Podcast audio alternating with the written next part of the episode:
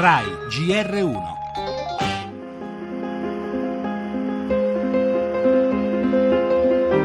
Giustizia è fatta finalmente, è fatta, giustizia è fatta. Possiamo andare adesso al cimitero e dire ragazzi abbiamo vinto.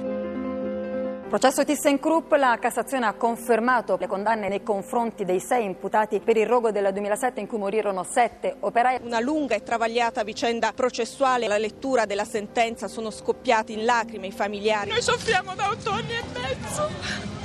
Finalmente stasera sapranno cos'è il dolore, loro e le loro famiglie. Le parole che abbiamo sentito nel pomeriggio ci hanno dato la sensazione che ci fosse il rischio invece di tornare nuovamente in appello. E invece è stata detta la parola fine. A chi va il pensiero in questo momento? Ai ragazzi lassù che ci guardano, che ci hanno aiutato.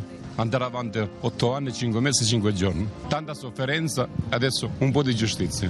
Soddisfazione perché grazie a quelle indagini così rapide abbiamo salvato il processo dalla prescrizione. Ma pensi quanti drammi su cui i processi tardano.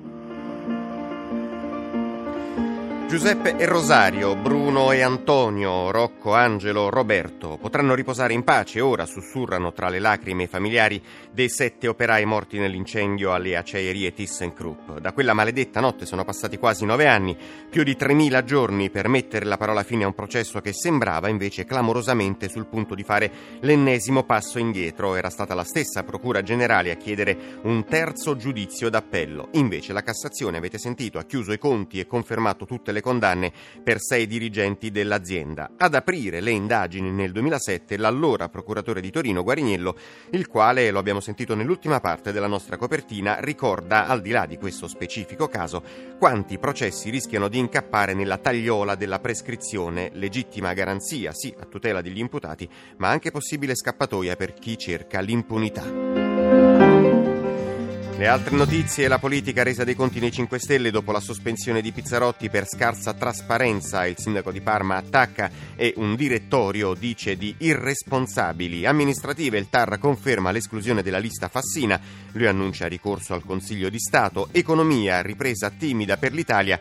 Immigrazione, l'Unione Europea si prepara ad affrontare l'ondata di sbarchi dalle coste nordafricane. La cronaca, parleremo dell'arresto del ginecologo Antinori con l'accusa di furto d'ovuli. Ancora le novità dal Salone del Libro di Torino e dal Festival di Cannes, poi lo sport con il campionato, gli europei di nuoto e il Giro d'Italia.